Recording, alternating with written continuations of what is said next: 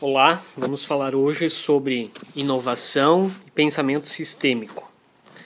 Pois bem, vamos começar já com uma reflexão do Peter Sand na sua obra A Quinta Disciplina, onde ele diz o seguinte, abre aspas, Hoje, o pensamento sistêmico é mais necessário do que nunca, pois nos tornamos cada vez mais desamparados diante de tanta complexidade Talvez, pela primeira vez na história, a humanidade tenha a capacidade de criar muito mais informações do que o homem pode absorver, de gerar uma interdependência muito maior do que o homem pode administrar, e de acelerar as mudanças com uma velocidade muito maior do que o homem pode acompanhar.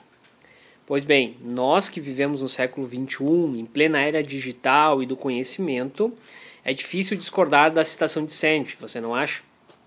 Por outro lado, é ainda extremamente comum, em especial quando se fala da formação de líderes e equipes, o desejo que muitos administradores, empreendedores têm que suas equipes efetivamente tenham o almejado pensamento sistêmico.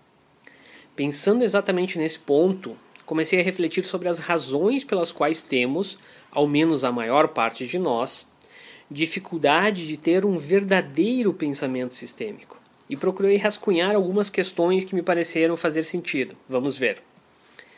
Primeiro, vivemos até meados do século XX num mundo muito menos complexo do que o hoje se apresenta. Mas desde muito cedo aprendemos a segmentar o nosso pensamento.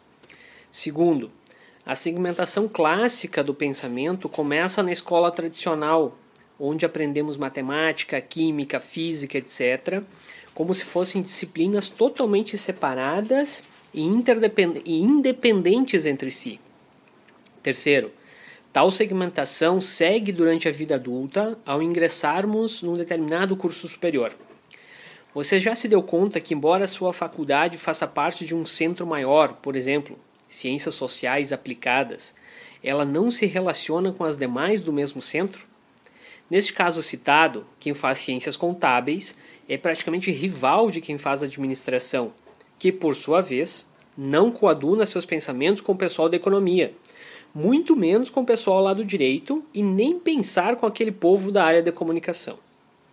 Quarto, essa total separação de áreas de conhecimento continua na vida profissional. Você já pensou por quantos médicos especialistas você tem que passar para fazer um simples check-up completo da sua saúde? Obviamente que há sistemas, como o corpo humano, que de tão complexos tornam praticamente impossível que apenas uma pessoa domine com profundidade todas as suas áreas de conhecimento. De qualquer forma, pense o seguinte: será que esta hiperespecialização em determinadas áreas do conhecimento pode, pode acabar por engessar nossos modelos mentais? Pode acabar por engessar nossos modelos mentais?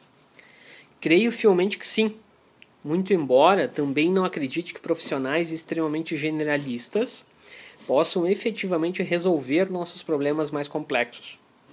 Assim, tem me conscientizado cada vez mais que uma evolução do nível de conhecimento da humanidade pode dar-se através da aprendizagem em equipe, o que não é tão simples quanto, possa parecer no primeiro momento. Aliás, você sinceramente acredita que o simples fato de reunir 20 ou 30 pessoas numa sala de aula, numa palestra, num treinamento vivencial, numa convenção de vendas, vai fazer com que elas passem a ter uma visão, entre aspas, mais compartilhada e com isso passem a trabalhar efetivamente em equipe?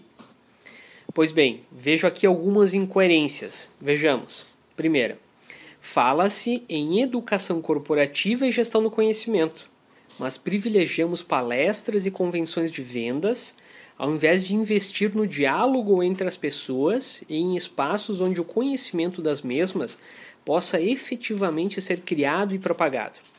Segunda incoerência. Fala-se muito em pensamento sistêmico nas organizações, mas continuamos privilegiando o desenvolvimento de algumas pessoas apenas dentro das organizações, sejam elas líderes ou participantes da equipe comercial ou, quem sabe, da equipe de engenharia. Terceira incoerência.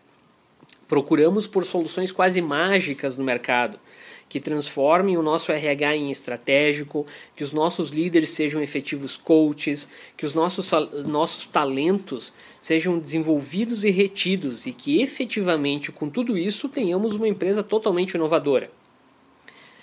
Pois bem, isso nos retoma as ideias das, das disciplinas apresentadas por Peter Sand na sua obra A Quinta Disciplina. Vejamos. Primeira disciplina apresentada: domínio pessoal. A mudança começa por nós mesmos, não tem jeito. Precisamos dominar, entre aspas, as nossas competências mais básicas como verdadeiros seres humanos. Estou me referindo à capacidade de indagação e reflexão.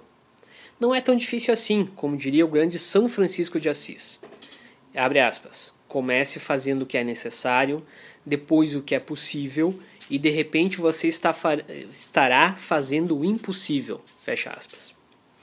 Segunda disciplina, segundo Sand, modelos mentais, a qual chamo modelos mentais adequados à nossa realidade.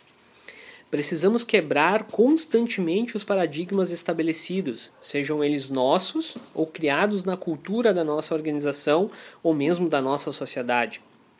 Obviamente, quebremos apenas aqueles paradigmas que paralisam a nossa evolução contínua, pois do contrário, ficaremos sem referências a serem seguidas e então o problema será ainda maior. Terceira disciplina: visão compartilhada. De fato, uma empresa ou qualquer outra organização não sobreviverá se cada pessoa da equipe, que dela faz parte, quiser levá-la a um objetivo ou local diferente. Quarta disciplina: aprendizagem em equipe. Precisamos conseguir aprender individualmente e também em equipe, para que realmente a soma de todo o conhecimento individual, ou seja, que está em cada pessoa, seja menor do que o conhecimento gerado pela equipe reunida. Naturalmente, tal aprendizagem precisa ser contínua para que a organização sobreviva. Por fim, a quinta disciplina, pensamento sistêmico. É preciso que haja integração entre as chamadas disciplinas essenciais, quais sejam domínio pessoal, modelos mentais, visão compartilhada e aprendizagem em equipe, para haver o verdadeiro pensamento sistêmico em detrimento do pensamento linear, que, segundo Sand, é aquele que se baseia em eventos, em situações de causa e efeito, simplesmente. Assim, posso lhe dizer com tranquilidade que, ao analisar com mais profundidade os aspectos que refletimos até o momento, fico cada vez mais convencido de que as empresas que adotam um sistema de educação corporativa e de gestão do conhecimento que seja real, verdadeiro, não um simples faz de conta, tem uma oportunidade grandíssima de implantar o pensamento sistêmico na sua cultura organizacional. A gente ainda vai falar sobre isso em outros momentos, pois meus estudos continuam e estão focados em avaliar como o conhecimento e a formação das competências, principalmente as competências essenciais ou core competence, podem criar ou ao menos facilitar o processo de inovação nas empresas, fazendo com que elas permaneçam competitivas ao longo de toda a sua, a sua vida. Mas como é que isso acontece na prática? Será isso somente uma lenda urbana ou é possível adotarmos práticas das nossas empresas, mesmo que tenham um pequeno ou médio porte, para que se privilegie a tríade aprendizagem, conhecimento e inovação? Pois bem, não quero antecipar aqui o que certamente dará mais um artigo, um, um artigo, um podcast nosso, mas, pelo que pude constatar até então, o processo de aprendizagem gera conhecimento, que por sua vez é a base de formação das competências essenciais de qualquer organização, e que por fim teremos a tão esperada inovação contínua. Pois bem, o melhor é que tudo isso está acessível para todas as organizações e não somente as de grande porte. Agradeço a sua atenção e espero você na próxima. Até breve, grande abraço.